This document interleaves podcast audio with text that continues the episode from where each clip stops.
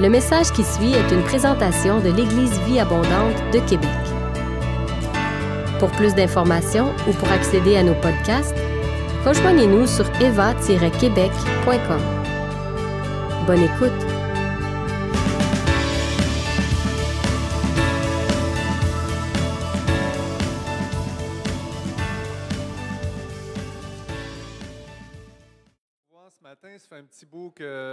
Été avec vous pour euh, la prédication.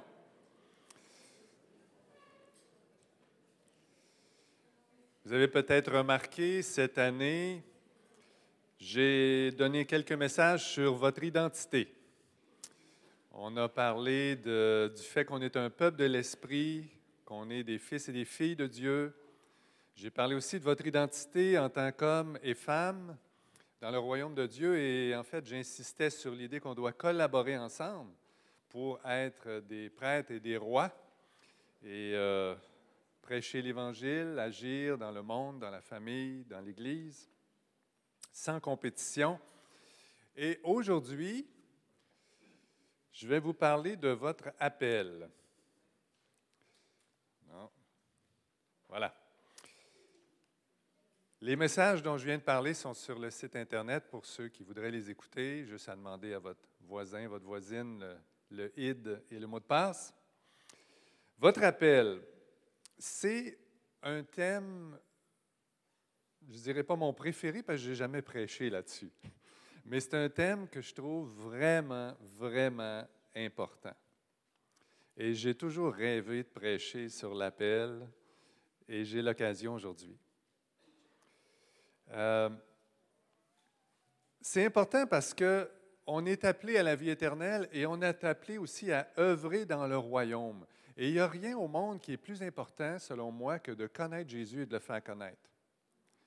Et c'est à ça qu'on est appelé. L'appel fait partie de votre identité. Et je pense qu'il y a bien des chrétiens, des fois, qui se découragent parce qu'ils voient la vie chrétienne comme ce que Dieu peut faire pour eux. C'est une partie de la vie chrétienne, mais Jésus n'est pas toujours en mode pastoral, prendre soin des brebis. Des fois, il est en mode apostolique. Et il faut, je pense, apprendre aussi à voir comment je peux faire des choses avec Dieu pour le royaume. C'est un autre mode de pensée. Et c'est un mode drôlement encourageant. Parce que là, on n'est pas centré sur nos besoins, mais on est centré sur la guerre pour le royaume. On est centré sur l'accomplissement, la conquête, sur tout ce que Dieu peut faire par moi. Il y a quelque chose de, passionnant là-dedans. Alors, j'aimerais qu'on prie pour que le Seigneur nous révèle nos appels, qu'on les comprenne et qu'on saisisse bien ce message. Seigneur, je te prie de nous aider à comprendre ton plan pour nos vies, à comprendre ce à quoi nous sommes appelés pour agir. Et je te prie de libérer ton peuple, comme tu as fait pour le peuple d'Israël quand ils sont sortis d'Égypte. Tu les as libérés pour aller te louer sur la montagne. Tu les as libérés pour aller te servir. Et on a besoin de, rentrer dans ce, cette ère de service dans nos vies. Il y a déjà beaucoup de gens qui te servent, mais on doit être à la place où tu veux qu'on soit. Et je te prie de nous le révéler. Au nom de Jésus. Amen.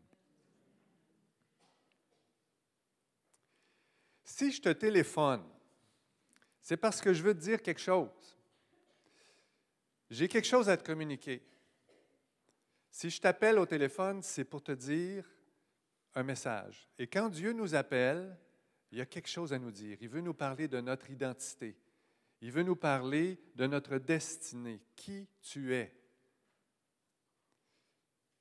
Jésus dit, celui qui n'est pas avec moi est contre moi, et celui qui n'assemble pas avec moi disperse. Matthieu 12, 30. Et si tu ne sais pas dans quel camp tu es, tu risques de tomber dans le compromis. Si tu ne sais pas contre quoi tu te bats ou contre qui tu te bats, tu as des bonnes chances de te faire ramasser puis de te faire écraser. Si tu ne sais pas pour quelle conviction, tu iras nulle part. Si tu ne sais pas qui tu es, tu n'auras pas d'autorité. Alors précise ton appel, ta mission, ta vision. Grandis dans la consécration. Et c'est comme ça que tu vas plaire à Dieu et aussi que tu vas être passionné pour Dieu. Je parle de caractère parce que l'appel, ce n'est pas juste ce qu'on fait pour Dieu. Pendant des années, j'avais cette espèce de, lunettes où je lisais, par exemple, la parabole des talents. Et puis pour moi, faire fructifier le capital que Dieu m'avait donné, c'était avoir un grand ministère, puis amener beaucoup de gens à connaître Dieu, puis connaître la parole, puis c'était toujours faire, faire, faire pour avoir des résultats. Mais ce n'est pas juste ça, l'appel. Il y a un passage qui nous fait frissonner quand on lit, c'est Matthieu 7, où Jésus dit qu'on peut chasser des démons, prophétiser en son nom, guérir les malades, et pourtant se faire dire, je vous ai jamais connu. Ouch! Et pourquoi? Parce que ces gens-là pourraient ne pas faire la volonté de Dieu malgré leur performance. Parce que ce n'est pas juste le résultat qui compte, c'est la manière de l'obtenir, la manière de faire, avec amour, avec humilité, dans la justice, toutes les valeurs du royaume de Dieu. Et donc, notre appel, ce n'est pas juste ce que nous obtenons comme résultat, c'est aussi la manière de l'obtenir. Et trop souvent, on est axé sur une définition de notre identité selon ce qu'on fait. Hein? Moi, je suis dentiste, je suis mère de famille, je suis menuisier, j'ai tel ou tel don. C'est tout axé sur ce qu'on fait. Mais Dieu nous connaît pour ce qui nous sommes. Et notre première identité, c'est d'être des personnes avec des caractéristiques bien, bien précises. Et Dieu nous aime comme ça. Et j'ai remarqué aussi avec le temps, quand une relation se développe avec quelqu'un comme ma femme, on se met à l'aimer même pour ses petits défauts. Avez-vous remarqué ça? Ah, je l'aime avec sa petite dent croche, c'est tellement beau. Je l'aime avec son petit bedon, là, puis on voit les gens de 50 ans avec la petite madame qui tape le bedon de son mari. puis, il y a 30 ans, c'était peut-être des choses qui l'agaçaient. Mais là, elle s'est mise à l'aimer avec son petit bedon. Ah, les jeunes, vous ne pouvez pas comprendre, ça prend. C'est un niveau spirituel plus élevé.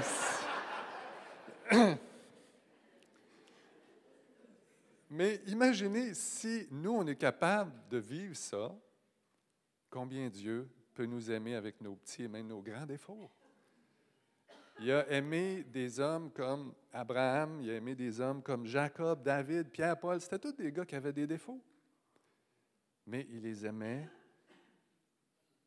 Il, nous a aimés le premier, mais il les aimait aussi parce qu'ils ont répondu à la relation que Dieu leur offrait. Dieu nous appelle et on doit répondre par la foi. Et cette réponse-là plaît à Dieu beaucoup.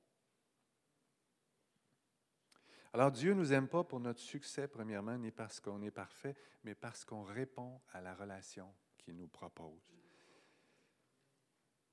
Et Dieu aime profondément les gens qui ont œuvré à des endroits difficiles comme le Québec, des endroits où on n'a pas eu beaucoup de résultats, mais on a œuvré avec patience, avec amour, avec fidélité. Et je suis convaincu que Dieu nous aime, tous les gens qui ont essayé de semer dans des pays difficiles. Alors, mettons-nous pas la pression du résultat. Ce qui compte, c'est qu'on soit fidèle à Dieu. Et faire fructifier le capital dans la parabole des talents, ce n'est pas juste les résultats, c'est la manière dont vous le faites. Il est important aussi de réaliser que l'Église est dans le monde. J'ai mis cette photo-là qui est prise à Montréal parce que c'est une église en plein centre-ville. Ça nous fait voir visuellement que l'Église est au milieu du monde. Et on est là pour servir, pour témoigner dans l'Église, mais aussi dans le monde. On est disciples partout. Je connais une dame qui, euh, qui est une fonctionnaire Et elle, dans ses temps libres, elle est euh, sur un conseil d'administration, elle siège là, et elle s'est identifiée comme chrétienne. Et elle a réussi à faire pour la maison de jeunes dont elle s'occupe des choses extraordinaires. Et là, les gens se sont mis à s'intéresser. C'est qui ton Jésus? Parce qu'il y avait des, était béni, il y avait des choses. Alors, non seulement les autres personnes du conseil d'administration, mais aussi le personnel, puis les bénéficiaires, elle a l'occasion de parler à tout le monde de Jésus. C'est extraordinaire. Il y a des gens qui font de l'évangélisation ici. L'autre jour, euh, je ne sais pas s'il est-il, le grand Cédric, je ne pense pas, je verrais sa tête dépasser. Euh, il était au camp des hommes et puis il nous partageait le moment d'évangélisation qu'il avait eu l'après-midi et, les gens sentaient la présence de Dieu et ce n'était pas la première fois que ça lui arrivait. Alors, il y, a, aussi toutes sortes de manières d'aller dans le monde pour euh, être des témoins. Il y en a que c'est en affaires, il y en a que c'est en politique, il y en a que c'est euh, en, guérissant les malades. Euh, Dieu peut vraiment nous utiliser. Concernant notre appel, il peut aussi y avoir des blocages. En prière de guérison, Diane et moi, on a vu à quelques reprises, en fait souvent, des gens qui étaient pris et qui ne pouvaient pas servir Dieu parce qu'ils étaient pris dans des problèmes. Ils sont pris dans une mauvaise estime, une mauvaise relation avec Dieu, des découragements, des culpabilités, des maladies physiques. Ça, ça peut tout nous bloquer dans notre appel. Et, il faut aller chercher la délivrance de ça.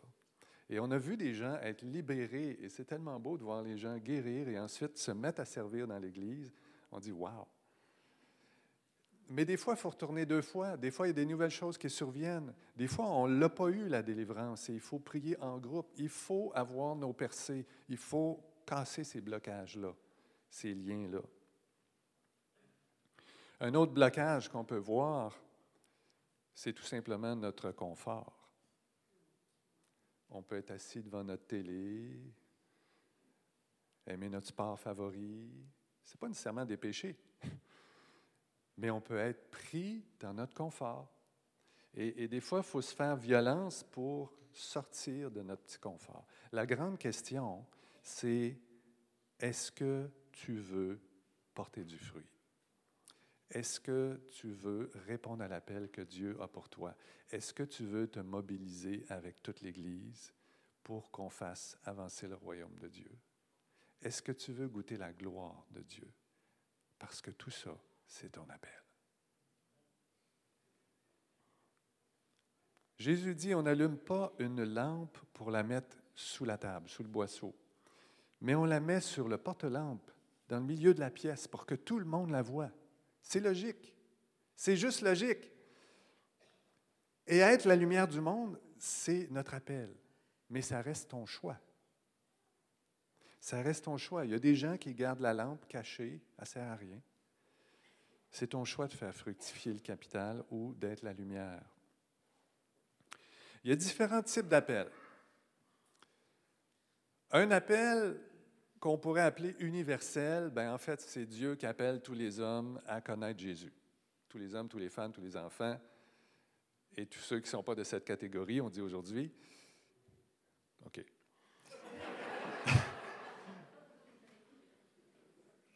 Mais sérieux, Dieu appelle tout le monde sans distinction. Vraiment tout le monde. Les plus grands pécheurs, les plus grands opposants au christianisme. Dieu n'a pas de limite. Hein? Dieu est capable de faire plein de choses. Et il peut nous envoyer dans toutes sortes de places, parfois ténébreuses, pour proclamer son nom. La parabole des noces nous parle de ça. Les gens sont invités aux noces, noces de l'agneau, à communion avec Jésus. Et les serviteurs vont sur les chemins partout. Mais les gens se trouvent toutes sortes d'excuses. Ah non. C'est comme ça, hein, vous l'avez expérimenté. Les gens vont vous répondre toutes sortes de choses pour ne pas écouter ce que vous avez à leur dire sur Jésus. Mais il y en a qui vont écouter. Et c'est pour ça que la parabole dit, il y a beaucoup qui sont appelés, mais il y a peu qui sont choisis. Matthieu 22, 14. Et ceux qui sont choisis, ben, c'est les croyants, ceux qui naissent de nouveau, les élus. Et il y a beaucoup d'autres passages aussi qui décrivent l'appel, deuxième type d'appel que j'appellerais l'appel commun des chrétiens. On a tous un appel commun. C'est-à-dire, là, là ce n'est pas personnel, pas personnalisé. Tout le monde. Alors, il y a plusieurs passages qui nous parlent de ça. On est appelé à son projet. Dieu a un plan, appelé selon son projet. On est appelé, ça c'est Romains 8, 28. 1 Corinthiens 1, 9, on est appelé à la communion de son Fils Jésus-Christ. Dieu nous appelle à une relation. Galates 5, 13, on est appelé à la liberté. Wow! Liberté du péché, mais liberté aussi du légalisme. Parce qu'il y a des cultures, des fois, d'Église qui vont mettre tellement l'accent sur ce qu'il faut faire, pas faire, les jugements, la performance. Non, dit Dieu. On est appelé à la liberté, à être conduit par le Saint-Esprit. Il y a une certaine organisation dans l'Église, mais elle n'est pas là pour écraser ce que l'Esprit veut faire. Éphésiens 4.4, on est appelé à l'espérance de la vie éternelle et du royaume. Il y a quelque chose de futur et de présent là-dedans. Le royaume aussi, ce n'est pas la même chose que la vie éternelle. Le royaume, c'est quand il y a un roi qui a des sujets, que le roi, le roi décrète des lois, une organisation. Et en ce moment, Jésus-Christ règne sur son trône jusqu'à ce que ses ennemis soient sous son marchepied. Alors c'est déjà commencé. Le royaume est déjà commencé et Dieu envoie, envoie des choses, dit des choses à son peuple, donne son esprit à son peuple pour que son peuple avance et fasse grandir le territoire conquis. Mais ces choses-là, c'est en esprit présentement. Dieu n'est pas encore sur la terre. Un jour, Jésus va venir sur la terre et ça va devenir physique. Son royaume va être encore plus, ben, oui, va être établi. Cette fois-là, il ne va pas régner en esprit, il va régner avec un sceptre de fer. Alors, toutes ces choses-là sont dites dans la Bible. Il y a quelque chose de déjà présent et quelque chose de futur dans le royaume. Mais le royaume représente ce que le roi fait dans le monde. La vie éternelle, c'est après le jugement, c'est le fait qu'on soit tout le temps avec Dieu pour l'éternité dans la gloire. Et, je pense que Dieu va... Dieu est créateur, hein? Dieu, on ne va pas s'ennuyer avec Dieu. Il va faire plein de choses avec nous. Et cette espérance-là, ces deux espérances-là du royaume et de la vie éternelle, tous les croyants l'ont. Et c'est ce qui fait que dans des moments comme on vient de partager où on perd des gens qui décèdent, ou d'autres qui sont très malades, on a quelque chose que les non-croyants n'ont pas. On a la conviction qu'on va se retrouver pour l'éternité dans la présence de Jésus. Et cette espérance-là, c'est notre appel. Ça fait partie des richesses qu'on possède. C'est extraordinaire. On a aussi, on est aussi appelé à la paix de Christ, nous dit Colossiens 3.15. On est appelé à la consécration, 1 Thessaloniciens 4.7. On est appelé à la gloire, 2 Thessaloniciens 2.14. On est appelé à la sainteté, 1 Pierre 1.15. On est appelé à, à tout ça, à être mis à part pour vivre des choses extraordinaires maintenant et plus tard.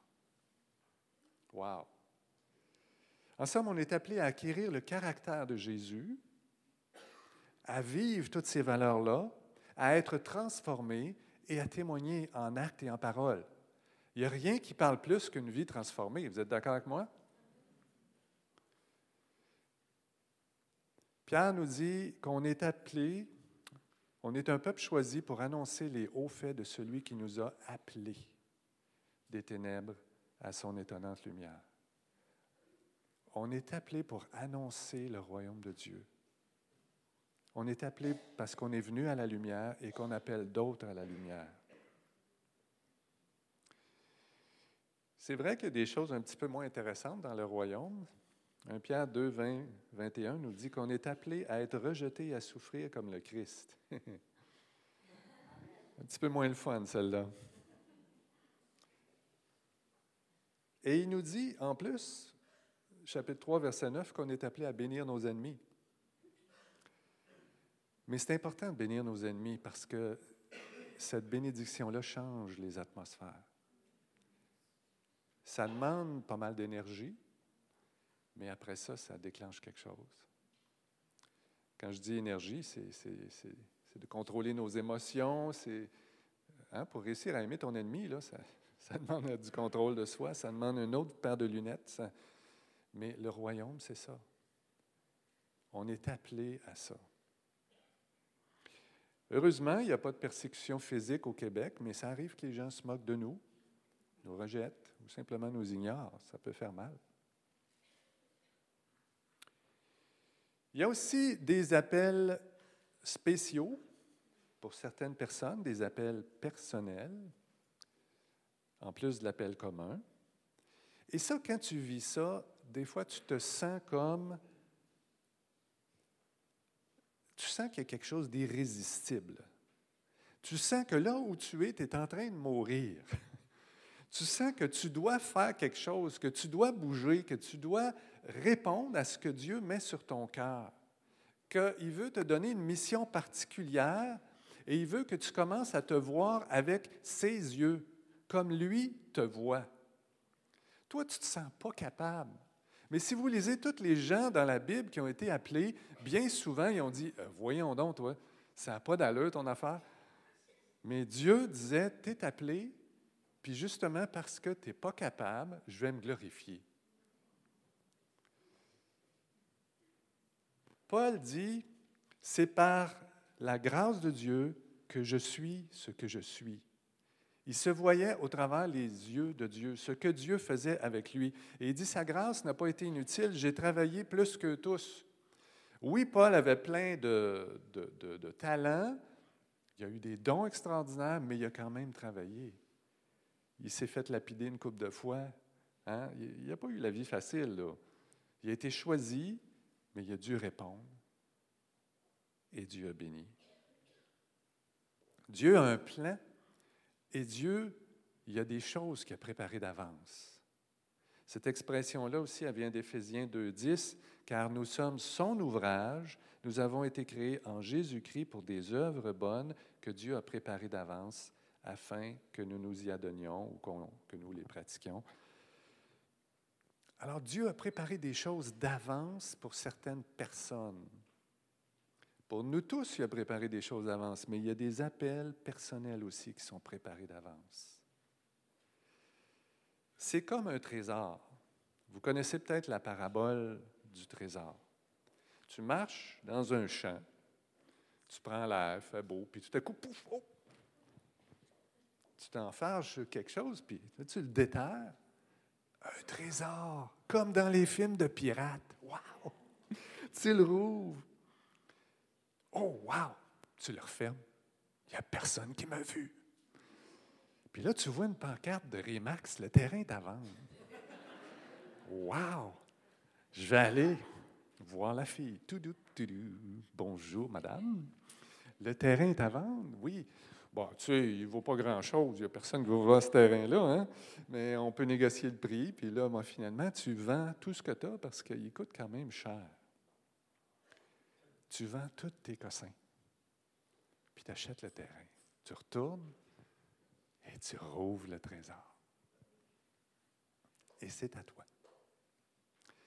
C'est une belle parabole parce que ça montre que le croyant délaisse son ancienne vie, il est prêt à tout sacrifier pour obtenir le royaume. Mais dans le royaume, il y a un trésor c'est Jésus, c'est le salut et c'est les œuvres préparées d'avance. Et tu piges dans ton trésor et tu adoptes ces œuvres-là et tu peux œuvrer dans ton champ d'action. Tu as un territoire qui t'est donné à toi que tu peux conquérir. Dieu t'a fait comme tu es pour faire ce que tu dois faire. Dieu a préparé les choses d'avance. Et le trésor, c'est non seulement des choses que tu vas faire, mais c'est une manière d'être. Dieu va aussi transformer ta personne pour te préparer. Il a préparé d'avance qui tu es. Avez-vous déjà pensé à tout ça? Dieu a un plan. Nous sommes appelés à son plan. Les premiers chrétiens, à un moment donné, ont compris qu'ils devaient spécialiser certaines personnes. Il y en a qui allaient servir aux tables et il y en a qui seraient consacrés à la parole et à la prière. Mais les gars qui servaient aux tables, dans leur temps libre, ils sortaient de l'Église puis ils allaient dans le monde. Hein? Il y en a qui allaient prêcher aux pharisiens, il y en a d'autres le Seigneur leur disait, si tu allais au coin de telle rue, là, il y a un ambassadeur qui, justement, se pose des questions sur Ésaïe. Et puis là, il prêchait à ce gars-là, il le baptisait, puis là, vous connaissez l'histoire? Star Trek, il s'est retrouvé dans une autre ville. Non, c'est vrai, c'est écrit dans la Bible, télétransporté dans une autre ville. C'est capoté, mais c'est ça. On ne s'ennuie pas avec Dieu. Et là, tu prêches à d'autres gens dans une autre ville jusqu'à ce que tu regardes ta montre et tu te dis Oups, les gars, excusez, il faut que j'aille servir aux tables. C'est quand même passionnant comme vie, non? Les petits services dans l'Église peuvent déboucher sur de grandes choses. On n'est pas limité avec Dieu. Et justement, dans l'Église, ici aussi, on veut que vous puissiez rentrer dans votre appel. Et, souvent, on peut commencer par des petites choses. Comme là, on a mis des annonces pour le stationnement. OK? Qu'est-ce qui vous dit? Bon, vous allez me dire, c'est juste diriger les autos. Oui, mais qu'est-ce qui vous dit que vous n'allez pas vous occuper d'une petite madame qui, qui, a de la misère à marcher sur la glace, puis que vous allez y éviter de se casser la hanche? Qu'est-ce qui nous dit que vous n'allez pas prier pour un malade, puis qu'il va être guéri? Ou témoigner à quelqu'un, il faut apprendre à, présenter le plan du salut, hein, soit dit en passant, parenthèse. Là. Soyez capable de le faire en deux minutes, en cinq minutes, en dix minutes, avec quelques versets, n'importe où, dans un stationnement. Qu'est-ce qui vous dit qu'il n'y a pas quelqu'un qui va se convertir dans votre stationnement? C'est comme ça, servir aux tables. Il peut se passer de grandes choses. À l'Éva, on a aussi à cœur que les gens puissent servir dans les ministères de l'Église. Alors, on remet une feuille aux membres et il y a tous les endroits où on peut servir et on peut cocher comme ça. Et des fois, tu as coché, ça fait un certain temps, tu n'as pas eu de nouvelles, puis tout à coup, il y a quelqu'un qui t'appelle, qui dit Bon, ça y est, on va avoir un torrent qui purifie. Tu avais donné ton nom pour être intercesseur? Viens-t'en, c'est ton tour. C'est ça, le service dans l'Église. Et il y a beaucoup d'avantages. Non seulement tu vas t'intégrer dans l'Église, tu vas connaître les gens, mais tu vas aussi te sentir utile et surtout, tu vas découvrir comment Dieu t'utilise, comment tu opères. Qu'est-ce qui bouillonne en toi? Quels dons vont surgir à mesure que tu sers? Comment Dieu va œuvrer au travers de toi? C'est ça qui va être extraordinaire. Tu vas avoir plus de succès dans certains domaines, plus de choses qui vont te motiver que d'autres, t'attirer. Et à un moment donné, Dieu va te dire clairement, là maintenant, je veux que tu t'en consacres à ceci de façon plus particulière. Un domaine, ça, ça va être ton champ d'action. On commence dans les petites choses et Dieu nous en confie de plus grandes. C'est biblique, ça aussi. Maintenant, je voudrais dire deux mots sur le corps de Christ. Personne ne doit rivaliser avec un autre pour son poste. On a vu ça dans certaines églises et c'est très destructeur. La Bible est claire pourtant. Éphésiens 4, 6, dans la parole vivante, dit Quand chaque partie du corps fait son travail, le corps grandit et se construit lui-même dans l'amour dans l'amour. C'est deux petits mots importants. Se construit dans l'amour. Alors, toutes les parties sont bien euh, articulées ensemble pour que le corps soit en santé, le corps de Christ. Un Pierre 2,5, c'est un passage semblable, mais avec une image différente, celle du temple spirituel. On est des pierres vivantes. Et comment est-ce qu'on trouve notre place dans le temple? On regarde la pierre, sa forme, sa grosseur, chaque pierre est unique. Chaque pierre est essentielle et c'est vous, les pierres vivantes. Et on trouve la place qu'elle doit occuper. Et ça, c'est votre champ de compétence, votre domaine d'autorité. Et je vous invite à réfléchir, à vous asseoir avec un, un crayon et un papier et à prier et à demander à Dieu, Seigneur, c'est quoi mes rêves? C'est quoi ma vision? C'est quoi que tu as mis sur mon cœur? J'ai-tu un fardeau que tu as déposé? À quel endroit, quand j'ai servi, j'ai été plus efficace ou plus heureux? Quelles sont les expériences que j'ai dans ma vie, les épreuves, les formations, tout ce que tu as fait pour me mettre à ta main? Est-ce que tu m'as déjà parlé d'un service? Est-ce que j'ai reçu des paroles, soit en priant, soit par des gens qui sont venus me voir? Est-ce que j'ai eu des promesses et que j'ai mis ça sur une tablette? Alors, je pense que si vous faites ça, le Seigneur va vous parler. Il y a des choses, des fois, qui sont déposées déjà et qui sont en veilleuse. Je pense que si vous priez là-dessus, Dieu va vous parler. Et si tout le monde fait ça à l'Eva, hein, on prie là-dessus, on brasse tout ça, je pense que boum, ça va exploser. Parce que ce qui compte, c'est la mobilisation de tout un peuple. La mobilisation apostolique, comme j'avais l'image tantôt pendant la louange d'un essaim d'abeilles. Vous avez déjà vu ça, se déplacer, un essaim d'abeilles? Il n'y a pas 50 qui restent en arrière, puis juste 10 qui avancent. Ils bougent, puis toute la gang ensemble. On est appelé à ça. On est appelé à se mobiliser. Alors la question, c'est est-ce qu'on veut conquérir le territoire? On ne peut pas par nos propres forces. Sans Dieu, on ne peut rien, c'est clair. Mais si Dieu nous dit de bouger, c'est le temps maintenant.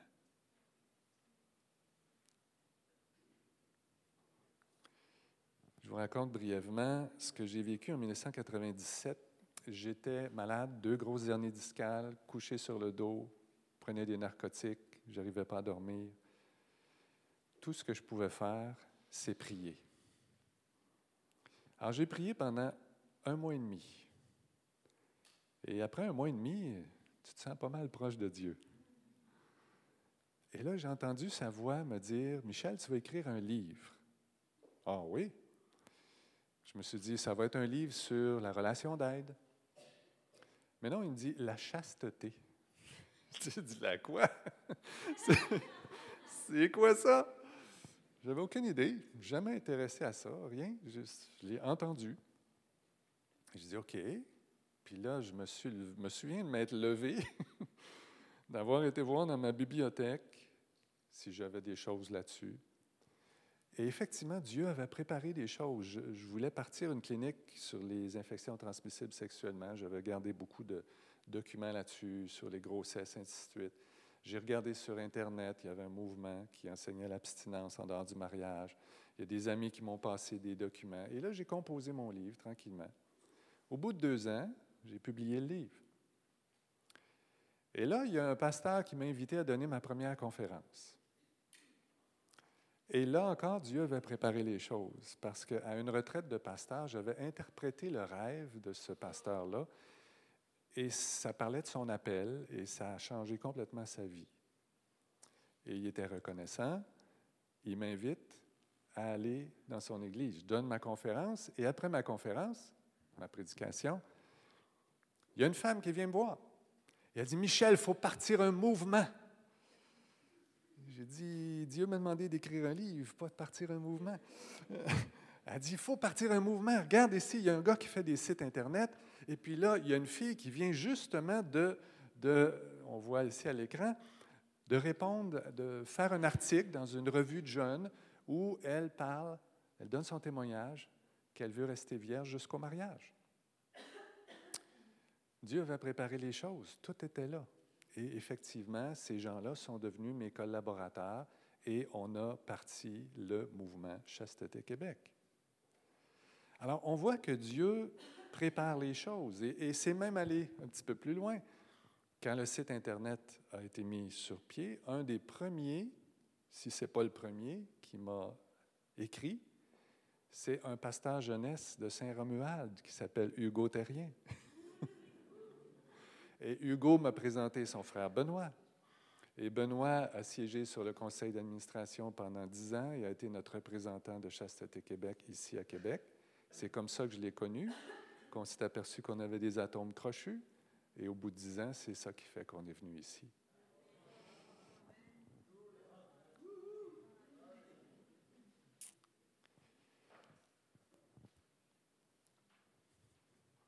Alors vous voyez, Dieu sait ce qu'il fait. Dieu a un plan pour vos vies. Dieu a préparé d'avance des œuvres. Et je vous, encourage à chercher, vous allez trouver. Jésus dit, cherchez, vous trouverez. Vous allez trouver votre identité. Vous allez trouver qui vous êtes. Vous allez trouver ce à quoi il vous appelle. Alors j'invite maintenant les musiciens et l'équipe de prière, je pense qu'on va avoir un temps ce matin pour l'appel. On va prier individuellement avec ceux qui veulent. Il y a des gens ici qui sont prisonniers. Ils ont besoin de, délivrance, de, de prière de guérison. Ils sont bloqués. Alors, je vous encourage de prendre rendez-vous, mais aussi, vous pouvez venir prier pour ça en avant. Il y a des gens qui sont déjà venus en prière de guérison et qu'on a besoin d'une percée. Venez prier en avant. Il y a des gens qui connaissent leur appel, mais qui sont pris dans leur confort, qui ont de la difficulté à se faire violence. Je vous encourage à venir demander de fortifier votre volonté. Il y en a d'autres qui veulent, mais qui ne savent pas quoi faire. Ils n'ont juste pas de direction. Venez, on va chercher. Cette direction ensemble. Il y en a d'autres qui ont juste peur. Ils ont un appel, ils ont une bonne idée de ce que Dieu leur demande, mais ça leur fait peur. Ou il y a mieux pas demander parce que ça leur fait peur. Il y en a d'autres qui ont eu des promesses et qui les ont mis sur la tablette. Si vous êtes dans une de ces situations-là, je vous encourage vraiment à venir en avant. Et peut-être vous n'êtes pas dans ces situations-là, mais vous avez un appel commun aussi. Et je vous encourage vraiment à prier Dieu que votre appel soit glorieux.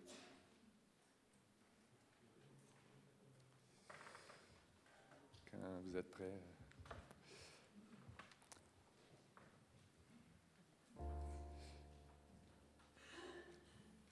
Pensez un petit peu à Pierre quand Jésus est passé.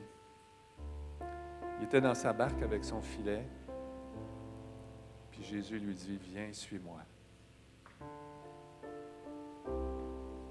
Jésus, là, il n'a pas laissé sa carte d'affaires. Il n'y avait pas un cellulaire ou un Facebook où tu pouvais le rejoindre. Il passait, puis il s'en allait. Et Pierre le regardait s'en aller, et il y avait un choix à faire, puis il fallait qu'il pense vite.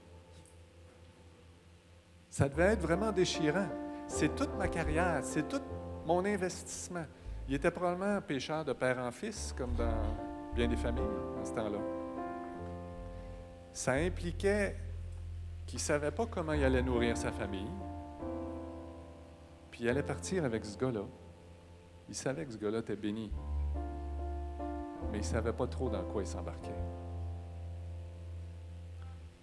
Mais quand Jésus dit Viens, suis-moi, c'est tout de suite. C'est maintenant je t'encourage à venir prier.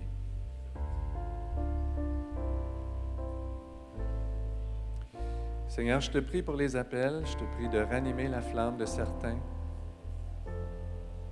On te prie pour une onction prophétique, une onction de révélation, une onction de sagesse ici sur l'équipe de prière. On te prie que tu révèles l'identité, que tu donnes ta faveur. On te prie que tu te glorifies par nos œuvres, ces œuvres que tu as préparées d'avance.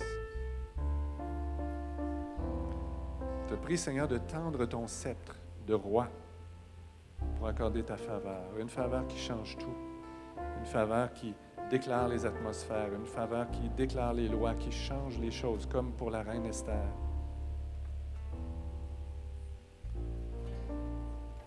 Seigneur, je te prie de mobiliser ton peuple maintenant.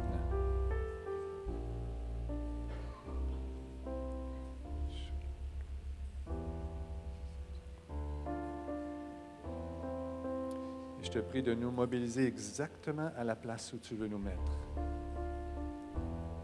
Pour qu'on soit alignés. Pour que ton plan se réalise.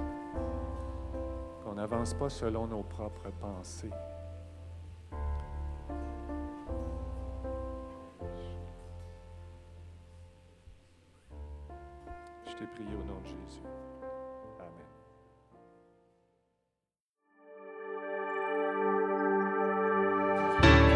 Avez aimé ce message, nous vous invitons à vous joindre à nous lors de nos rencontres du dimanche matin. Vous trouverez l'horaire et l'emplacement de nos réunions sur notre site internet eva-québec.com. N'hésitez pas à communiquer avec nous et que Dieu vous bénisse.